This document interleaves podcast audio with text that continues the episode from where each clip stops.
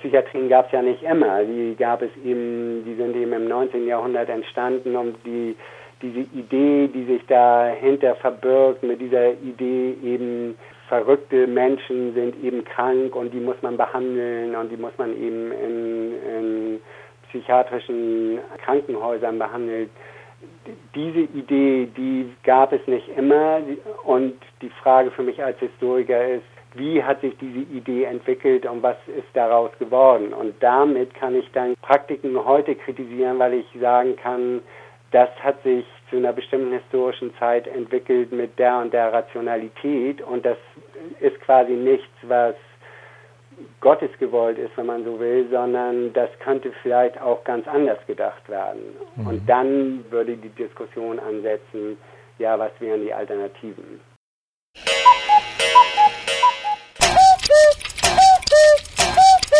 Kuku, die Sendung gegen Zwangsbehandlung und für echte Alternativen zur Psychiatrie.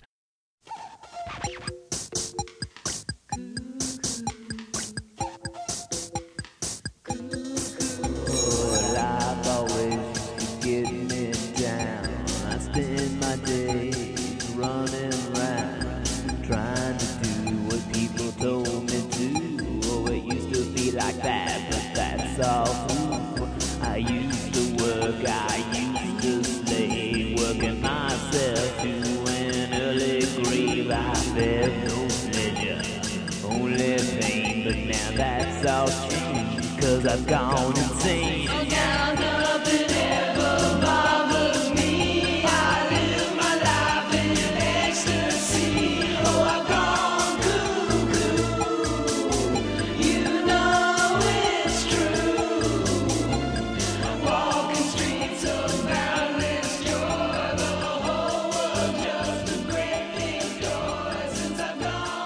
Ihr hört die Sendung vom 19. März 2013. Schwerpunkt dieser Sendung ist ein Interview mit Thomas Voth. Thomas Voth lebt in Kanada, hat eine Dissertation über die Rolle der Pflege, also eine PhD, heißt das dort, über die Rolle der Pflege im sogenannten Euthanasie-Programm verfasst. Daraus ist ein, ein Buch entstanden, Caring and Killing, Nursery and Psychiatric Practice in Germany 1931 till 1943, erschienen im Verlag V&R Unipress, 279 Seiten mit 41 Abbildungen der Preis 44,99 Euro. Das Buch ist in englischer Sprache verfasst und in dem Gespräch mit Thomas Voth ist auch klar geworden, dass er im Moment nicht dazu kommt, dieses Buch ins Deutsche rückzu übersetzen. Caring and Killing, Nursing and Psychiatric Practice in Germany, also Pflege und psychiatrische Praxis in Deutschland. Caring and Killing, das ist ja griffig im Englischen. Wie würdest du das auf Deutsch sagen? Ja, das ist vielleicht so ein bisschen äh, ein Problem, weil es in Deutschland eben diesen Begriff Care nicht gibt. Care im Englischen bedeutet eben vor allen Dingen auch so eine Dimension von Fürsorge. Und äh, es gibt im Deutschen eben keine entsprechende Übersetzung. Das nächste wäre eben sowas wie Pflege, aber wie gesagt, dieser Care-Begriff hat diese Dimension von Fürsorge und im Moment kann man sagen, dass es sowohl in Deutschland als auch international eine ziemliche Bewegung, die nennt sich selber ein Caring Movement, ähm, die eben sehr betont, dass der Kern pflegerischer Tätigkeiten eben genau diese Form von Fürsorge ist. Und der Titel soll so ein bisschen darauf anspielen, dass diese Caring-Theorien, die eben betonen, dass Pflege immer darauf aus war, Patienten Gutes zu tun, dass das nicht weit genug reicht, weil Pflege eben auch eine andere Dimension hat. Im Faschismus hat sich das eben ja darin gezeigt, dass Pflege eine eine ganz entscheidende Rolle in der Tötung von Psychiatriepatienten gespielt haben. Aber ich würde eben sagen, generell hat Pflege auch eine gesellschaftspolitische Dimension und die wird oft vergessen, wenn besonders dieser Aspekt der Fürsorge betont wird. Du sagst, dass die Pflege eine besondere Rolle gespielt hat bei der Tötung von Psychiatrieinsassen und anderen Pfleglingen. Was für eine Rolle war das? Meine Methode, die ich anwende, ist, dass ich versuche, ähm, speziell Pflegeaufzeichnungen in den Akten zu finden. Also mein Ansatz ist jetzt weniger, wie das eigentlich so in der Medizingeschichte gerne gemacht wird oder auch in der Psychiatriegeschichte, zu gucken, was waren jetzt so die wissenschaftlichen Diskurse oder die wissenschaftlichen Vorstellungen und ähm, wie haben Psychiater sich vorgestellt, zum Beispiel was der Grund für bestimmte psychiatrische Erkrankungen waren und wie haben die dann quasi Interventionen gefunden, um gegen diese in Anführungsstrichen Erkrankungen gegen anzugehen. Das ist ja quasi so ein medizinhistorischer Ansatz. Und ähm, was dabei aber eben vergessen wird, ist zum einen die Patientin. Was ist eigentlich mit den Patientinnen wirklich geschehen, was mit denen gemacht worden und zum anderen kommt auch die Pflege darin nicht vor, weil es dreht sich eigentlich immer nur um die Position des Psychiaters.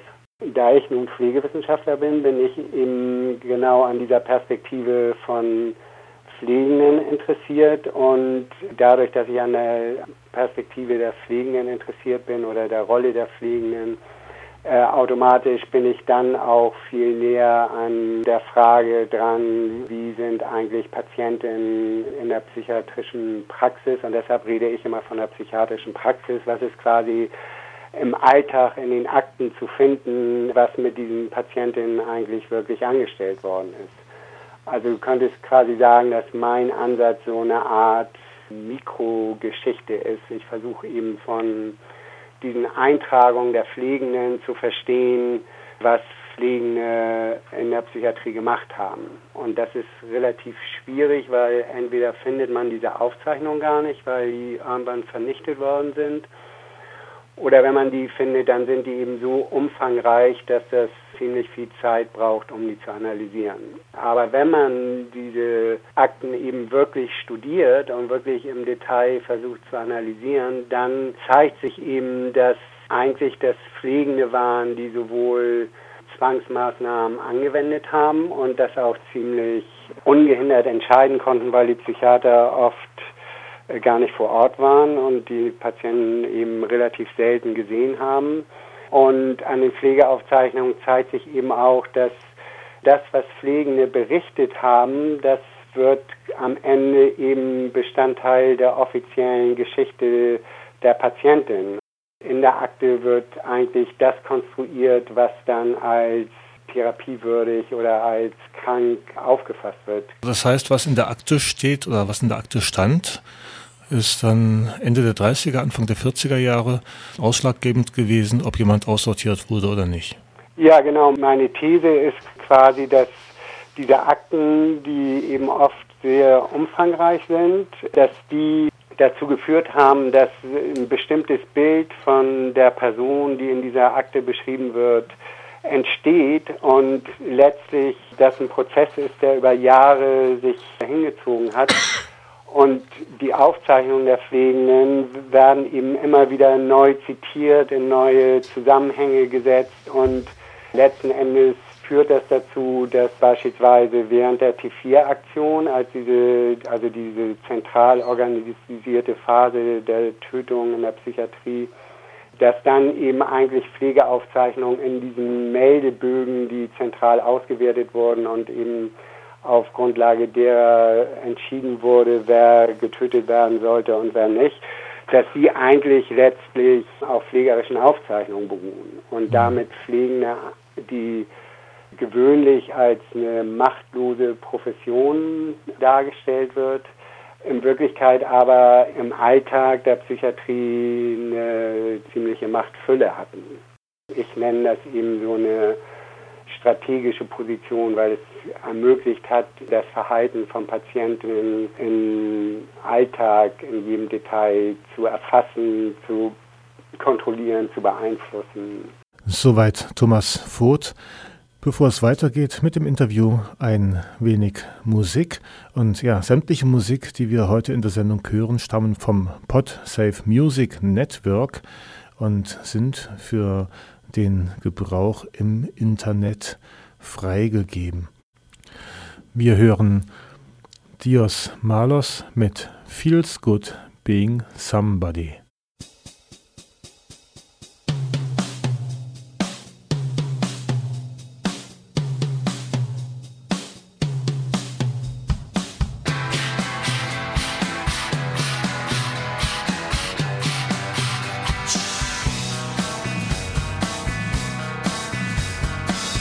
self-absorbed and I'm lazy.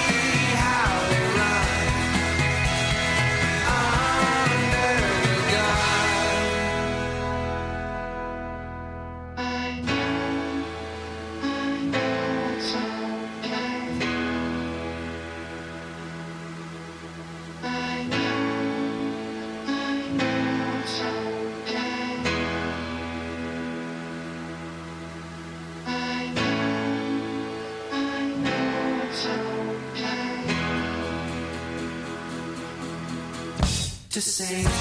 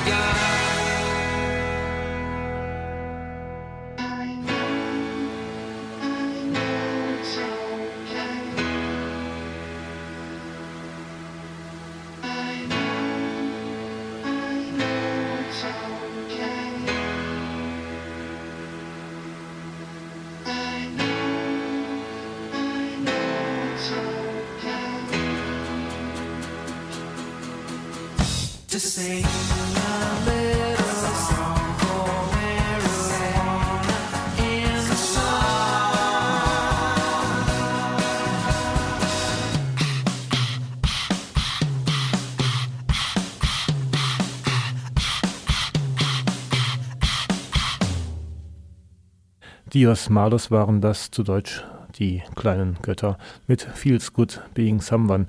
Hier bei Kuku, dem Magazin gegen Zwangspsychiatrie, geht es weiter mit dem Interview mit Thomas Voth, Autor des Buches Caring and Killing. Er hat sich befasst mit der Rolle der Pflege bei der Tötung von Psychiatriepatienten und anderen pflegebedürftigen Menschen. Diese Aktion T4, die 1939 begonnen hat und die nebenbei nie gesetzlich geregelt war, sondern auf einer Verfügung Hitlers beruhte, die ähm, aber eben nie ähm, Gesetzesrang hatte. Und diese Aktion letztlich 1941 gestoppt wurde, unter anderem, weil es eben äh, ziemliche Proteste gab äh, ich will da jetzt gar nicht weiter ins Detail gehen, aber was eben wichtig ist, ist, dass außerhalb dieser zentral geplanten Vernichtung psychiatrischer Patienten oder auch Menschen mit Behinderung, außerhalb dieser Aktion sind eben Menschen schon vorher und auch nach Ende des Zweiten Weltkrieges getötet worden. Und diese Tötungen, die waren eben nicht zentral gelenkt, sondern die sind relativ regional oder lokal in den einzelnen Krankenhäusern durchgeführt worden und zwar vor allem durch Verhungern lassen, äh, Missachtung ähm, und eben auch durch gezielte Medikamentengabe. Und das ist vielleicht für mich der noch ja was heißt interessanter, aber der Aspekt, der mich eben noch mal stutziger macht, weil gerade in dieser Frage, wie es möglich war, Patientinnen und Patienten in den Krankenhäusern selber zu töten, äh, dass das eben einfach zeigt, dass auch da die Pflege eine ganz entscheidende Rolle gespielt hat, weil schließlich sind diese Menschen von Fliegenden dann systematisch verhungert lassen worden. Was ich damit sagen will, ist, dass das eben äh, dezentrale Tötungen waren, die vor allen Dingen im Verantwortungsbereich der Pflegenden lagen. Das Buch, was ich da geschrieben habe, da geht es ja letztlich, das sind, sind 250 Seiten und das sind, in diesen 250 Seiten geht es eigentlich im Wesentlichen um eine Krankenakte, um eine Frau, die eben mehr als zehn Jahre in der Psychiatrie verbracht hat und die dann am Ende getötet wird. Und zwar 1943, also nach der sogenannten Aktion T4. Und die das erste Mal in der Psychiatrie war äh, vor der Zeit des Faschismus, nämlich 1931.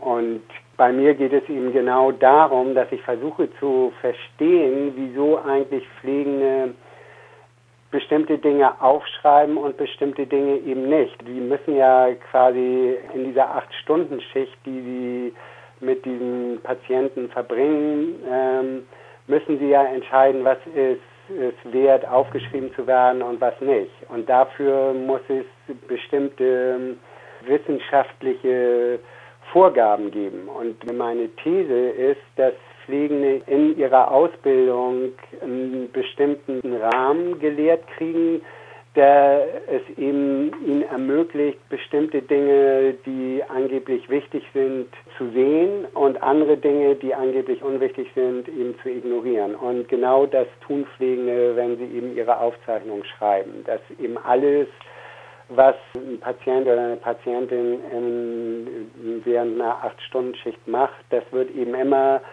eigentlich in Relation gesetzt zu der Diagnose dieses, dieser Person. Letztlich ist die Akte eigentlich nichts anderes als eine Ansammlung von Beweismitteln, dass die Diagnose, die gestellt wurde, eben stimmt und sich eben immer wieder bewahrheitet. Und egal was ich mache, wird das eben immer integriert in diesen Rahmen der Diagnose. Und je mehr Beweise ich quasi in dieser Akte versammle, desto schwieriger wird es dann, dem zu widersprechen. Weil letztlich ist es dann eben nicht nur die pflegerischen Aufzeichnungen, sondern das sind dann eben auch sowas wie heutzutage EEG oder verschiedenste, äh, zu der Zeit des NS-Faschismus, dann eben verschiedene Laboruntersuchungen. Und all dieses wird quasi in der Akte zusammengetragen und aus diesen vielfältigen Einzelteilen entsteht dann eben dieses komplexe Bild, das dazu führt, dass diese Person dann eben ähm, ja, verrückt ist und eben auch äh, es berechtigt ist, diese Person in der Psychiatrie zu halten oder wie man das mhm. sagen will. Eigentlich geht es mir genau darum, dass zu zeigen, dass die, die Akte eben ein ganz machtvolles Instrument in der Psychiatrie ist. Und von Pflegenden wird die Macht ihrer Aufzeichnung eben ganz oft unterschätzt, weil Pflegende oft denken, ach, ist unwichtig, was ich da eigentlich reinschreibe oder so. Soweit ein weiterer Ausschnitt aus dem Gespräch mit Thomas Voth, Autor des Buches Caring and Killing, der sich vor allem mit der Rolle der Pflege bei der Ermordung von Psychiatriepatienten auseinandergesetzt hat. Die Akte spielt eine wesentliche Rolle auch heutzutage noch. Und gerade kürzlich hat der Bundesverband Psychiatrie erfahrener Dokumente auf die Internetseite gestellt, einen Musterbrief zur Akteneinsicht und ein kleines Schreiben, das die rechtliche Grundlage seit der Neufassung des Patientenrechtegesetzes beschreibt. zu finden auf www.bpe-online.de, dort unter Informationsservice Psychiatrie, Politik, Recht und Unrecht.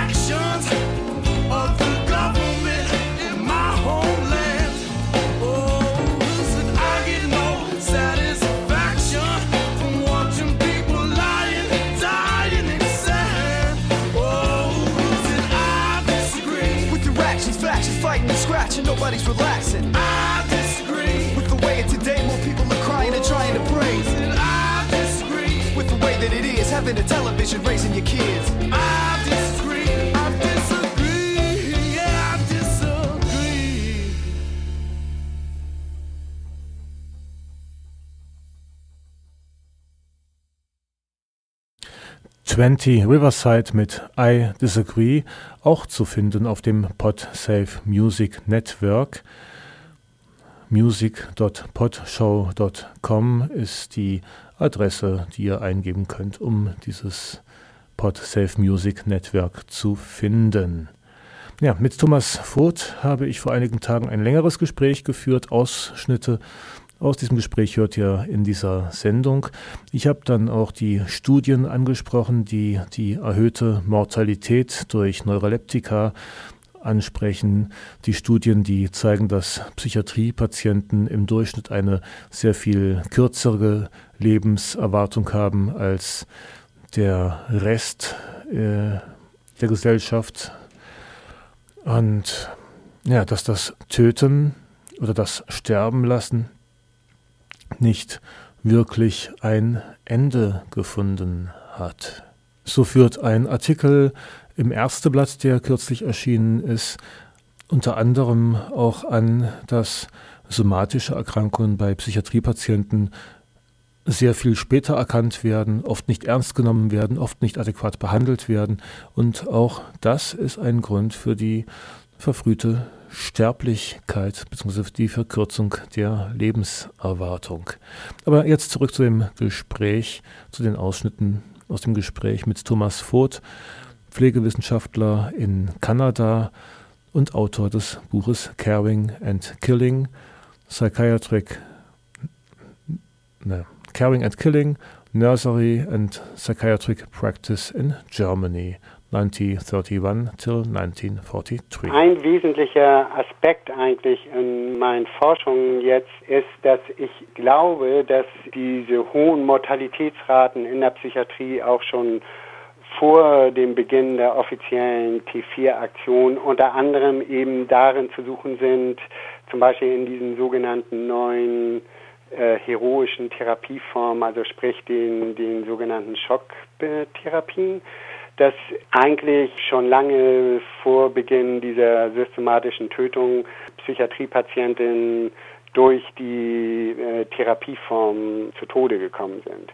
Und eine meiner Thesen ist, dass die Gründe für die Beteiligung der Psychiater oder der Psychiatrie in die Tötung der Patienten nicht unbedingt im Nationalsozialismus zu suchen sind, sondern eben in der Psychiatrie als solcher. Also dass ich, ich behaupte, dass in dem Moment, wo jemand in der Psychiatrie, in die Psychiatrie eingewiesen wurde, also jetzt mal historisch gesehen, eben er oder sie seine, ihre Menschenrechte, wenn man so will, verloren hat und in dem Moment eigentlich alles mit dieser Person äh, möglich war. Und was eben passiert ist, ist, dass ziemlich brutale Therapieformen angewendet wurden, die eben ganz bewusst damit gespielt haben, dass Patienten dabei zu Tode kommen. Und ich würde Ihnen sagen, dass zu der Zeit Psychiatriepatienten in so einer Art Grauzone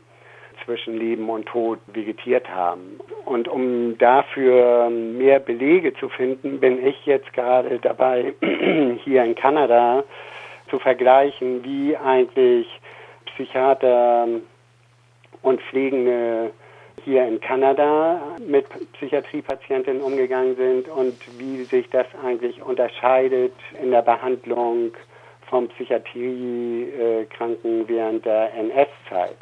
Und ein Aspekt, den ich jetzt gerade, also dieses, dieses Projekt äh, ist jetzt noch ganz am Anfang, aber was mir eben dabei genau auffällt, ist, dass dadurch, dass diese Patienten, äh, wenn man so will, sowieso immer schon durch diese Behandlungsform an Rande des Todes geführt worden sind, dass dadurch eben genau dieser Aspekt von somatischen Erkrankungen ja, das ist so, als also wenn man die Aufzeichnung von Pflegenden liest und das gerade auch als Pflegender, dann fällt einem eben auf, dass da jegliches Mitgefühl oder eben Fürsorge, was man eigentlich erwarten würde, dass das eben fehlt.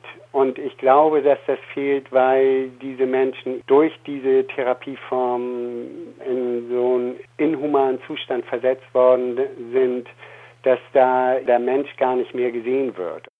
Sagt Thomas Voth im Gespräch mit Kuku, Magazin gegen Zwangspsychiatrie. Thomas Voth lebt in Kanada, hat sich für seine PhD, vergleichbar mit einer Dissertation hierzulande, mit dem Thema der Pflege bei der Tötung psychiatrischer Patienten beschäftigt. Ein aktuelles Forschungsprojekt beschäftigt sich mit der Praxis der Elektroschocktherapien in Kanada. Diese Therapieform der, der, Elektroschocks, die hat eben Vorläufer, die du schon verfolgen kannst seit ähm, Behandlungsform von Kriegsneurosen nach dem Ersten Weltkrieg. Und da gibt es dann eben verschiedene Therapien. Da gibt es dann die Therapie, dass man Patienten mit äh, Neurosyphilis äh, mit Malaria infiziert hat. Äh, dann gibt es eben diese Insulin-Koma-Behandlung, dass man eben Menschen in hypoglykämischen Schock versetzt hat. Oder es gibt eben dann äh, Metrazol- oder Cardiazol-Schockbehandlung, wo man eben kampferähnliche Substanzen injiziert hat, um die eben zu, in epileptische Krampfanfälle zu katapultieren, wenn man so will. Und dann äh, 1941 wird dann eben die Elektrokrampftherapie eingeführt, die dann eben viel preiswerter und äh, im größeren Maßstab möglich ist und so. Aber es gibt ja sowas quasi wie, würde ich sagen, so eine konstante Art oder so eine konstante Form von Behandlung, die alle auf demselben Prinzip beruhen. Und meine These dabei ist, dass das Prinzip, was all diesen Behandlungen unterliegt, ist das Prinzip, dass versucht wird, die Realität quasi der, der Psychiatrie in das Innerste des Patienten oder der Patientin zu äh, transferieren. Also quasi den Patienten durch chemische oder physikalische Mittel vor Augen zu führen, dass eben jeder Widerstand gegen die Macht der Psychiatrie äh, zwecklos ist. Weil all diese Behandlungen eben gemeinsam haben, dass sie darin bestehen, dass der, dass der Patient in so eine äh, Grauzone zwischen Leben und Tod für eine bestimmte Zeit geführt wird, dass das dem Patienten vor Augen führt, wie machtvoll diese Psychiatrie ist und ähm, ja, die einzige Möglichkeit äh, für ihn ist, eben sich dieser Macht zu beugen oder aber eben niemals Aussicht zu haben, aus der Psychiatrie entlassen zu werden. Mit seinem Buch Caring and Killing möchte Thomas Voth auch einen Beitrag zur internationalen Diskussion, aber auch zur Diskussion hier in Deutschland leisten. Auf einer Veranstaltung der DGPPN hat er allerdings vor kurzem sehr scharfen Gegenwind zu spüren bekommen. Die deutschen Psychiater waren immer eingebunden in internationales Netzwerk und die deutschen Psychiater sind nie als besonders rücksichtslos angesehen worden. Ähm, Probleme gab es eben erst, ähm, als die Vorbereitungen des Holocaust deutlich geworden sind. Da gab es dann so Distanzierung und selbst danach gab es eben immer internationale Netzwerke, in denen Psychiater aus Deutschland äh, führende Rolle gespielt haben. Das nur nebenbei. Aber was eben interessant ist, ist, dass wenn ich diese Thesen, die ich da jetzt ähm, so zusammengefasst habe, wenn ich die gegenüber Pflegenden vortrage, dann ist die Reaktion ganz oft, dass Pflegende sagen, oh stimmt, ähm, vieles von dem machen wir auch heute noch. Also wenn ich zum Beispiel sage, Medikamente werden als äh, Bestrafung genutzt, dann weiß jede Pflegende und ich glaube jeder Betroffene aus der Psychiatrie, was damit gemeint ist, weil das eben auch heute noch gemacht wird. Und ich glaube, das äh, liegt daran, weil das im Wesen der Psychiatrie liegt. Und dieser Kongress, von dem du jetzt geredet, oder es war ein Workshop, ähm, das war eben Workshop organisiert von der Deutschen Gesellschaft für Psychiatrie, äh, Psychotherapie und Neurologie, glaube ich, ähm, die äh, mich, glaube ich, eher durch äh, Zufall eingeladen hatten oder ich hatte mich da beworben. Und äh, was da passiert ist, ist, dass ich eben diese Thesen da vorgetragen habe und auch durch meine archivarischen Recherche versucht habe zu belegen und da sind die eben total abgelehnt worden. Also ich bin da äh, eben total zurechtgewiesen worden und äh, ich bin auch der Einzige, glaube ich, der dann in dem Tagungsband, der von diesem Workshop rausgekommen ist, nicht aufgenommen worden, ähm, weil diese Idee, dass diese Tötung von Patienten was mit der ja, mit der psychiatrischen Praxis als solches zu tun hat, das geht eben für Psychiater entscheidend zu weit, weil das würde die Psychiatrie als solches in Frage stellen. Und solange ich aber sagen kann, na gut, das waren eben gewisse historische Bedingungen, die quasi dazu geführt haben, dass da die Psychiatrie abgeirrt ist, aber trotzdem ist die Geschichte der Psychiatrie eine Erfolgsgeschichte, weil unsere wissenschaftlichen Methoden haben sich immer weiter verfeinert und da mag es Rückstiege gegeben haben, aber heutzutage ist das eben alles viel wissenschaftlicher begründet. Wenn da aber jemand kommt und sagt, das äh, glaube ich nicht, sondern letztlich die Funktionsprinzipien der Psychiatrie verglichen mit damals zu heute ähm, haben sich gar nicht entscheidend verändert, weil die Rationalität der Psychiatrie und die ist eben gebunden unter anderem an Zwangsmaßnahmen, die kann nicht funktionieren ohne gewisse Zwangsmaßnahmen, dann stellt das die Psychiatrie als solches in Frage und da sehen Psychiater, glaube ich, einfach rot. Und ähm, von daher ist mir ziemlich klar geworden, dass es für mich ziemlich schwierig sein wird, beispielsweise in medizinhistorischen Zeitschriften veröffentlichen zu können. Mhm. Und mir ist es tatsächlich so ergangen, dass ich dann versucht habe, diese Thesen in, in einem äh, medizinhistorischen Zeitschrift hier in Kanada zu veröffentlichen und genau die Psychiater, die eben diesen Workshop organisiert haben, eben massiv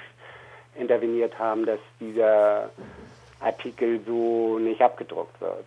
Mhm. Und das hat mich schon ziemlich ähm, beeindruckt, dass eigentlich, ja, ich würde sagen, die Macht dieser Psychiatrie auch heute noch ziemlich beeindruckend ist. Namentlich die DGPPN ist ja hier gerade in Erscheinung getreten mit einer massiven Kampagne eben für die Wiedereinführung der Zwangsbehandlung, nachdem das auf juristischer Ebene erstmal gekippt wurde, hier vom Bundesverfassungsgericht und vom Bundesgerichtshof.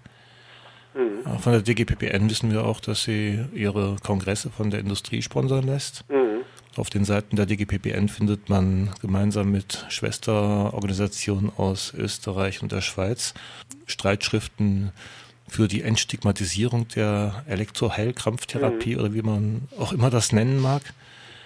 Ja, genau. Und diese, diese Tagung, um die es da ging, die war, das war eben eine Tagung über diese neuen, in Anführungsstrichen, Therapieformen zwischen den äh, beiden Weltkriegen. Und die hat sich eben verstanden als eine kritische Tagung, aber dieser Grundkonsens, dass Psychiatrie im Grunde genommen Gutes will und vielleicht äh, manchmal über die Stränge schlägt, wenn man so will, in der Suche quasi auch hoffnungslose Fälle zu therapieren. Wenn man diesen Grundkonsens in Frage stellt, dann glaube ich, kriegt man die Macht dieser Organisation zu spüren. Und ich bin da ziemlich blauäugig rangegangen und ja, ich würde sagen, ich bin da ziemlich aufgerüttelt worden, was äh, diese Gesellschaft angeht. So. Also die, der Massivität, mit der ich als Pflegender der, die Macht der Psychiater in Frage stellt, das war quasi äh, zu viel. Es gibt ja durchaus einige Menschen, die der Psychiatrie ihre Wissenschaftlichkeit abstreiten. Also ich höre immer wieder, dass es eher eine Religion als eine Wissenschaft. Mhm. Die Erfolge, die die Psychiatrie angeblich haben soll, die sind ja auch nirgendwo zu sehen. Man hört allerorts von Zunahme der psychischen oder psychiatrischen Erkrankungen. Man kann Statistiken lesen, dass die Berentung aufgrund von diesen sogenannten Krankheiten ähm, massiv zugenommen hat. Die Erfolge sehe ich nicht. Ja, das ist vielleicht jetzt, das geht jetzt vielleicht ein bisschen über das hinaus, was ich beforsche, aber nochmal einmal kurz zu dieser Frage der Erfolge, weil was auch interessant ist geschichtlich, ist, dass mit diesen biologischen Interventionen, sage ich mal, die ja alle darauf begründet waren, dass äh, angeblich die Psychiatrie jetzt endlich einen Weg gefunden hat, um sogenannte Erkrankungen wie die Schizophrenie und so jetzt wirklich heilen zu können. Und die Psychiater zu der Zeit haben mit wirklich beeindruckenden Zahlen aufgewartet. Und, und das ist das erste Mal, dass die Psychiatrie eben versucht hat, mit Statistiken und mit, äh, man würde heute sagen, Evidence-Based Medicine, also wirklich versucht hat, durch ähm, ja selbst so Arten von ähm, klinischen Tests zu beweisen, dass diese Interventionen wirklich zum Erfolg führen und zwar zum nachhaltigen Erfolg. Wobei die Psychiatrie eben auch da das erste Mal davon Abstand nimmt, überhaupt von Heilung zu sprechen und immer nur von Remission spricht. Also ähm, diese Interventionen führen nicht dazu, dass diese Menschen geheilt werden, sondern eben nur in Remission sind. Also die sind eben sozial nicht mehr auffällig, die können wieder arbeiten, aber die Krankheit ist trotzdem noch vorhanden, die wird aber eben nicht mehr äh, vom Umfeld äh, wahrgenommen, weil die eben so weit integrierbar sind, ähm, dass sie als von ihrem Umfeld als in Anführungsstrichen normal angesehen werden, während der Psychiater weiß, na, die Krankheit schlummert da irgendwo oder ist in Schach gehalten oder so. Und was ich jetzt gerade in dieser in diesem äh, Krankenhaus hier in Toronto gesehen habe, ist, dass es da ähm, eine Liste gab von Patientinnen und Patienten, die, ähm, also der, der leitende Arzt dieser Spezialabteilung äh, hat dann eine Liste aufgestellt von Patienten, die eben erfolgreich behandelt worden sind. Und wir haben dann angefangen zu gucken, ob wir eigentlich die regulären Akten dieser Patientin finden können und haben dann festgestellt, dass ganz viele dieser Patientinnen in Wirklichkeit, ich weiß nicht, sechs Monate später schon wieder in der Psychiatrie waren oder dass die Verwandten oder die Familienangehörigen schon äh, zwei Monate später geschrieben haben, also dass, äh, dass es diesen Menschen immer noch schlecht geht. Also, also diese Frage der erfolgreichen Behandlung sieht man eben da auch ganz klar, dass das eben eine völlig willkürliche ähm, Variable ist, die da einfach ähm, quasi behauptet wird, aber eigentlich Lügen gestraft wird durch die Geschichte dieser Patienten, die als erfolgreich behandelt gelten. Und ich glaube, dass die, die, dieser zweite Aspekt, den du angesprochen hast mit der Frage, dass in Wirklichkeit immer mehr Menschen psychiatrisiert werden oder mit psychiatrischen Diagnosen verrentet werden oder dass, dass ich glaube, dass diese sogenannte Deinstitutionalisierung der Psychiatrie nicht dazu geführt hat, dass der Einfluss der Psychiatrie zurückgegangen wäre, sondern im Gegenteil, dass die Psychiatrie durch die sogenannte Institutionalisierung eigentlich immer mehr Bereiche der Gesellschaft psychiatrisiert hat. Und damit will ich sagen, dass es eben immer mehr Risikogruppen gibt, äh, dass psychiatrische Interventionen immer früher ansetzen, dass jetzt äh, Personenkreise ähm, zumindest äh, psychiatrisch beobachtet werden, die eben früher gar nicht in den Bereich der Psychiatrie gefallen sind. Und damit glaube ich, dass diese Deinstitutionalisierung eigentlich äh, in Wirklichkeit dazu geführt hat, die Macht der Psychiatrie in der Gesellschaft auszudehnen. Und das wäre eigentlich nochmal ein weiteres Forschungsprojekt, was ich total spannend fände, zu, nämlich sich genau das zu fragen. Weil diese Deinstitutionalisierung letztlich eben tatsächlich auch, das sieht man speziell hier in Kanada und den USA, ja von den Psychiatern selber ausgegangen ist. Und zwar genau mit dieser Idee, dass Psychiatrie proaktiv werden muss, eben präventiv tätig werden muss und dass es nicht genug ist, Menschen äh, in der Psychiatrie zu behandeln, sondern dass man eben raus muss. Ja, und ich glaube, die, das Ergebnis dessen ist, äh, dass wir heute vor einer Situation stehen, dass eben immer mehr Menschen zu psychiatrischen Risiko werden oder eben auch ähm, so oder so äh, pharmakologisch behandelt werden.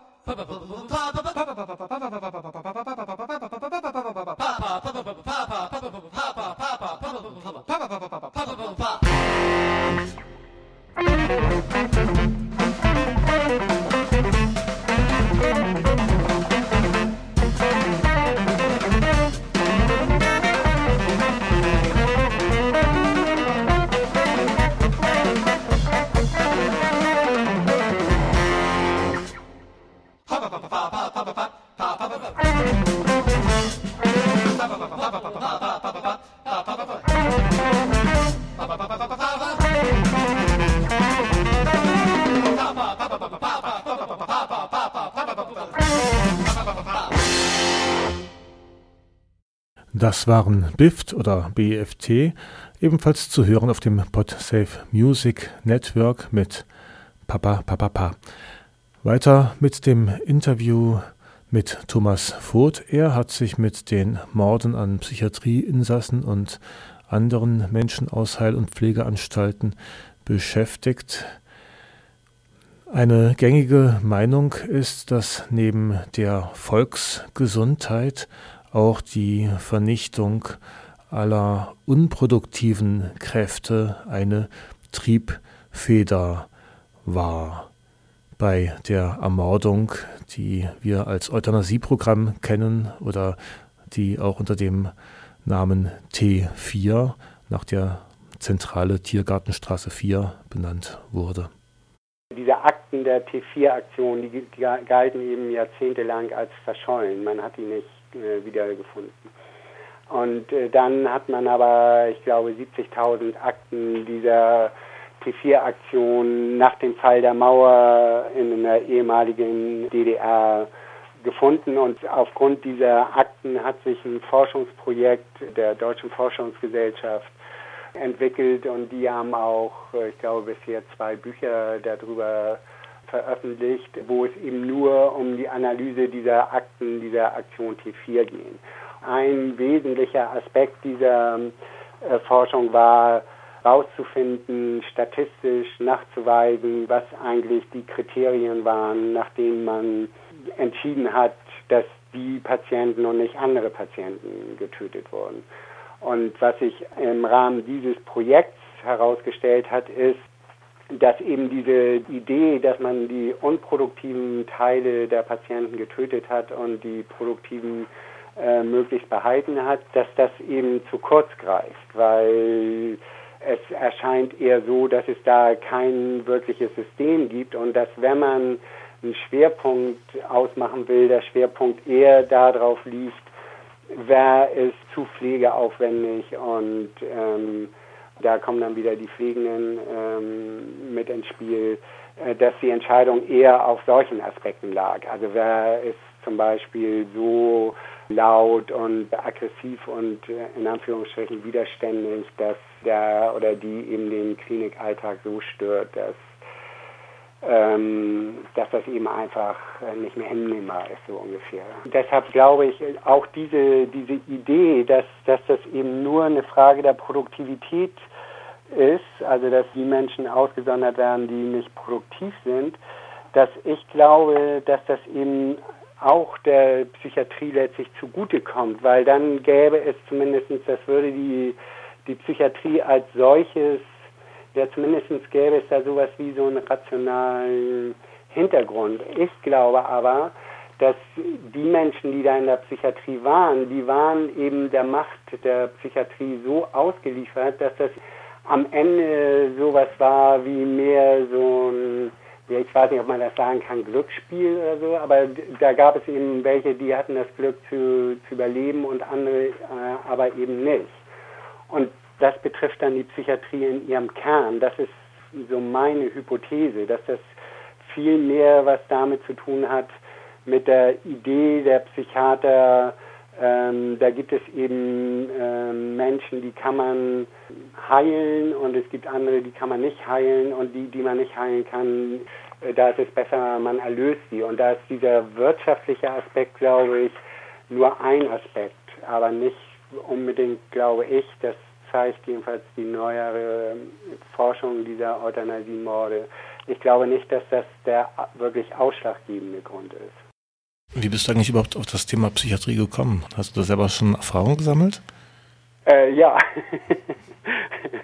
äh, äh, ja, das, also erstens mal habe ich als Pflegender in der Psychiatrie gearbeitet. Ähm, ähm, das ist ein Punkt. Und ich selber war mal ähm, zu meiner Zeit gab es ja noch den sogenannten Wehrdienst. Und ich war Totalverweigerer und bin dann im Rahmen dieser Totalverweigerung in der Psychiatrie gelandet, äh, nachdem ich irgendwie im Knast war und dann äh, in der Psychiatrie und war da dann für mehrere Monate auf einer geschlossenen Abteilung im LK Schleswig und habe das quasi auch nochmal aus einer betroffenen Perspektive dann gesehen. Und ähm, ja, ich glaube, dass ich beides bin, Betroffener und, und aber eben auch Pflegender. Und das Interessante für mich vielleicht als Pflegender ist meine Erfahrung, dass obwohl ich ja diese Erfahrung hatte, so ich wusste ja, wie sich das anfühlt als Betroffener, wie schwierig das aber ist, als Pflegender anders zu reagieren in diesem System, als das System vorgibt. Also zum Beispiel diese Frage eben darauf zu bestehen, dass bestimmte Regeln eingehalten wird und bestimmter Tagesablauf eingehalten wird und den ich natürlich als Betroffener total affig fand. den ich aber als Pflegender durchzusetzen hatte, obwohl ich das eben sehr kritisch gesehen habe. Aus meiner Erfahrung als Pflegender stammt auch mein Interesse mit der Akte, weil mir eben aufgefallen ist, dass speziell meine Kollegen eine bestimmte Art und Weise hatten, wie sie Daten aufgenommen haben. Also ich habe im Jugendentzug für drogenabhängige Jugendliche gearbeitet. Eine der ersten Fragen war zum Beispiel von einigen Kollegen, ob diese Person schon mal im Knast war oder nicht. Und dann gibt es immer so eine Übergabe, wo dann die Daten an die anderen weitergegeben werden. Und alleine diese Tatsache als erstes zu fragen, warst du schon mal im Knast und wenn ja, warum? Alleine daraus ergibt sich eben schon ein gewisses Bild, weil dann klar ist, dass jemand, der schon mal im Gefängnis war, der muss eben was auf dem Kerbholz haben und der ist potenziell gefährlich und da muss man eben aufpassen und so.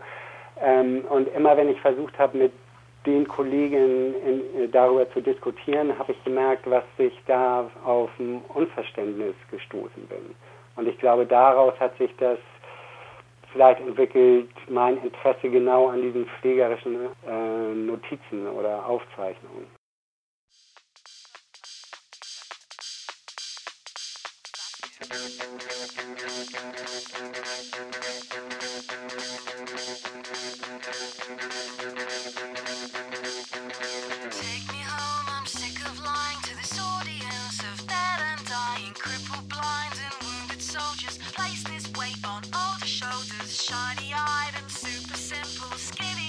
I'm spin